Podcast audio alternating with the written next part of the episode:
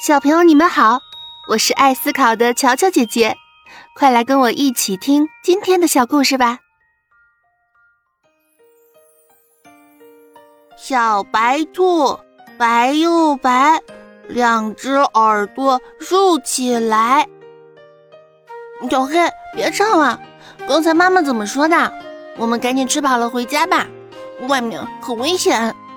小白兔竖着两只长长的耳朵，警惕地向四处探听、张望，嘴巴不停地嚼着嫩草，含混不清地告诫着弟弟小黑兔。小黑兔用鼻子这儿闻闻，那儿嗅嗅，不以为然地说：“妈妈说这片草地是我们家的地盘，在咱们家的地盘有什么危险？再说……”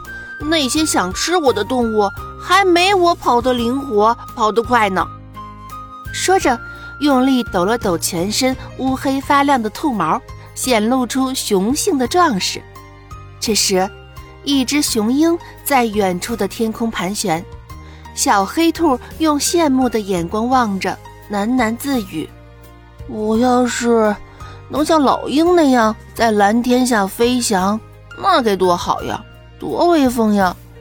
想去哪儿就去哪儿。小黑兔看了看自己短小的前腿儿和永远也伸不直的后腿，沮丧地说：“靠这长短不一的四条腿儿一挪一跳的，多难看，多累呀！”小黑，你吃饱了没？妈妈叫我们回去呢。小白兔舔着吃饱的肚子，一边梳理兔毛，一边催弟弟。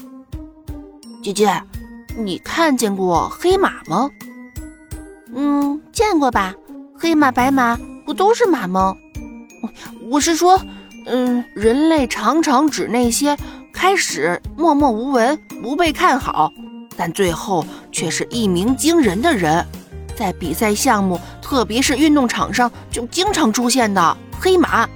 当然，还有什么黑哨、黑手、黑帮、黑幕。不管什么，反正带黑的就是不一样，最后总是会让人大吃一惊，感到意外的。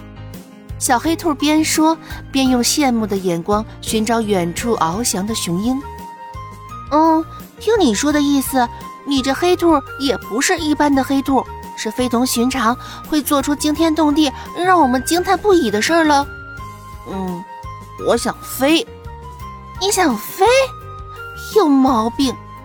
妈妈，小白兔先是一惊，然后轻骂一声，赶紧跑回家告诉妈妈。看着姐姐边跑边喊、惊慌失措的样子，小黑兔嘴角一斜，切，没见过。